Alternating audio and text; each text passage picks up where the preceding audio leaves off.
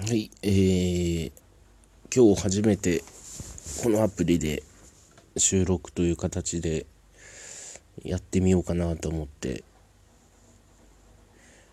とりあえず始めてみます。えー、自分は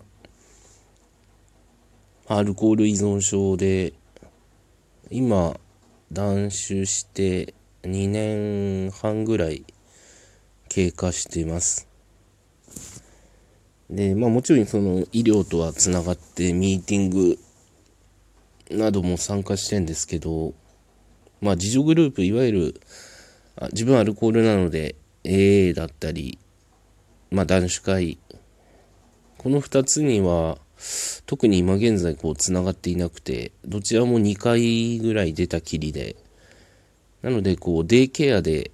行われているミーティングに参加してまあ毎日こう過ごす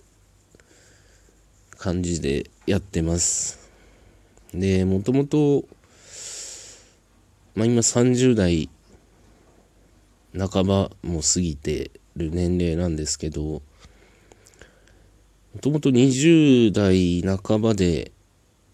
まあ精神的にちょっといろいろあり、こう、初めて精神科行って、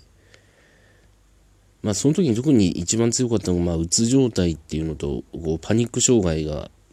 大きく体に症状として現れて、で、特に、まあパニック障害が、まあ未だに結構根強く残ってたりとかするんですけど、一時期は、こう、まあ電車は乗れないし、まあ、床屋も行けなくなっちゃって、で、歯医者行くのも怖いっていうので、で、まあ、調べていくうちに、だんだんやっぱりパニック障害の人が苦手になってしまうものだったり場所が、大体こう公共の乗り物、バスとか電車だったり、えー、で、その次に挙げられるのが、まあ、床屋だったり美容院だったり、であとは歯医者っていう、この3箇所というか、これが結構共通して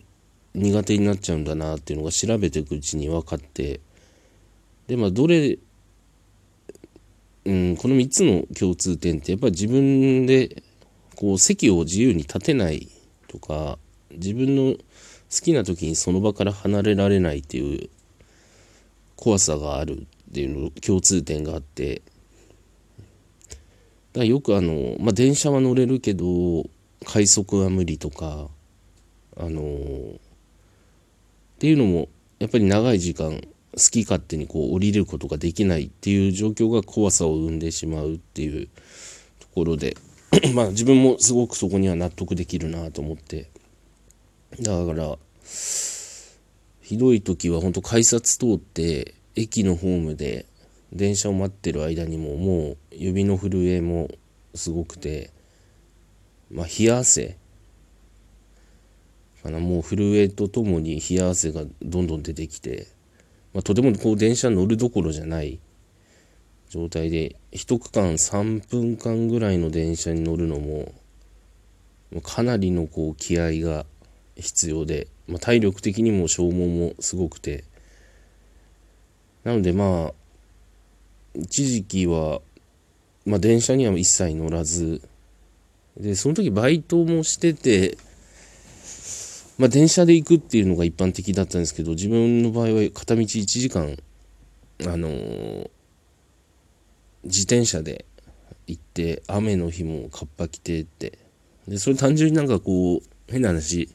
交通費を浮かしたいとかじゃなくて、単純にまあ電車に乗るって選択肢が自分には当時なかったので、まあ仕方なく自転車で行くしかないっていうような状況で、で、まあもちろん電車もその時は一切ダメだったから、こうかなりこう行動範囲が狭まれて、狭まってしまう状況がだいぶ続いたのかな。うん、生活圏内っていうのがすごいもうほんと近所だけでじその住んでる家から離れること自体にも恐怖を感じたりしてしまって、まあ、どっか行ったら必ず帰ってきな来なきゃいけないっていう往復だから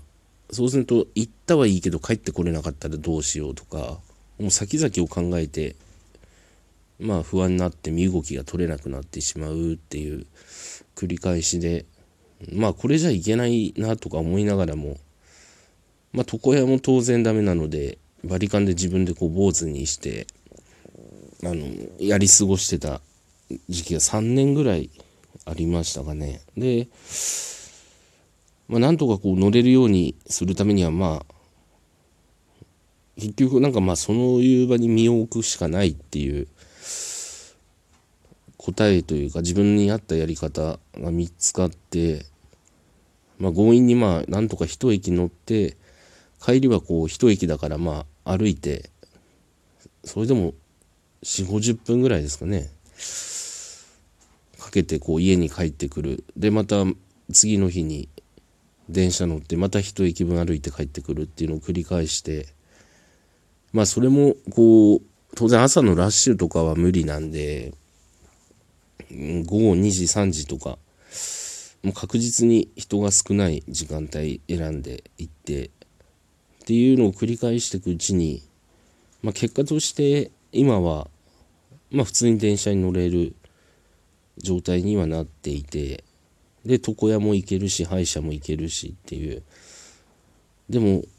こう、まあ、当然こう精神安定剤とか薬は飲んでるんですけどまあ、飲むってことはやっぱりこうなんで飲むのかって言ったらもともとやっぱりそういう部分が不安定な部分があるからでだから嫌でも薬を飲む時にやっぱパニック障害のことだったりっ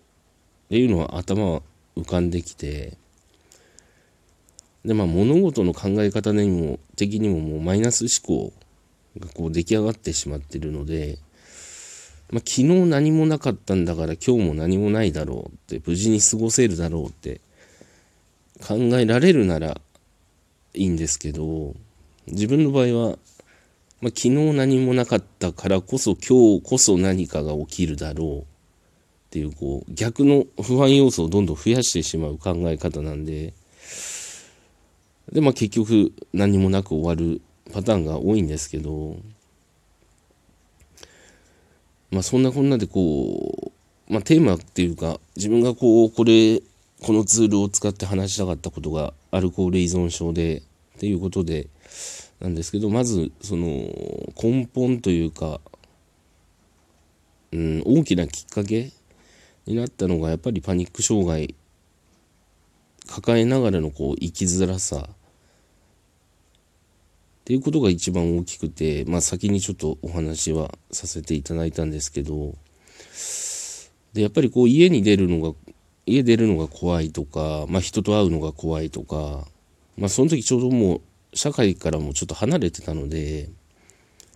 本当に週に1回か、その時2週間に1回だったのか、もうまあ精神科の主治医と話す以外、こう外部との会話がないっていう状態で、まあ、そんな時にまあやっぱ頼れるのがお酒で、まあ、お酒飲めばこう何て言うんですかね、まあ、気分も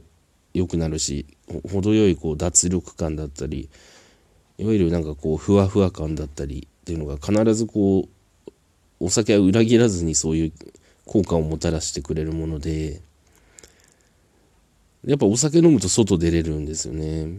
で、なおかつこう、堂々と出れるというか、周りの目も気にせず。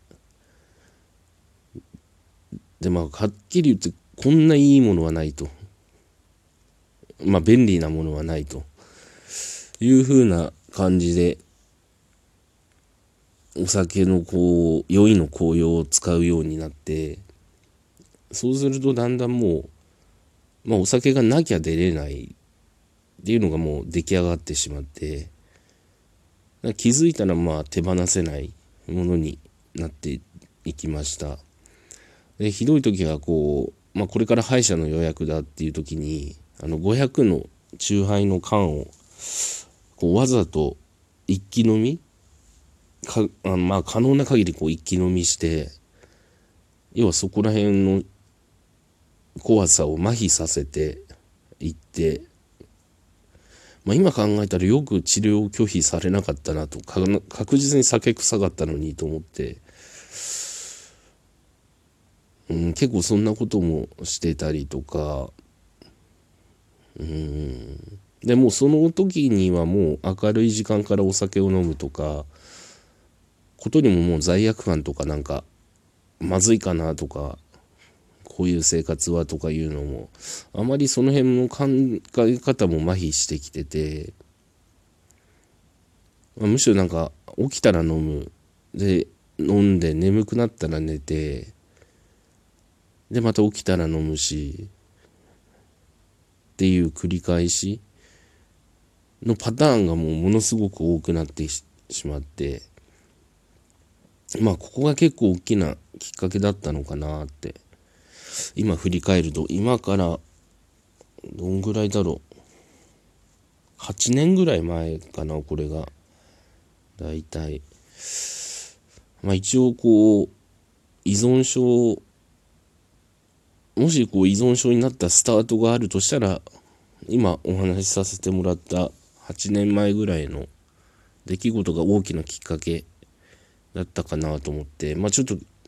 今回はこう一番最初の収録ということでざっとですけどちょっと依存症になったきっかけをちょっとお話しさせてもらいました。まあまたもしこれ聞いてくれる方がいてなんか質問とかあればいただけたらなと思います。ではとりあえずここまで聞いてくれた方ありがとうございました。ではまたです。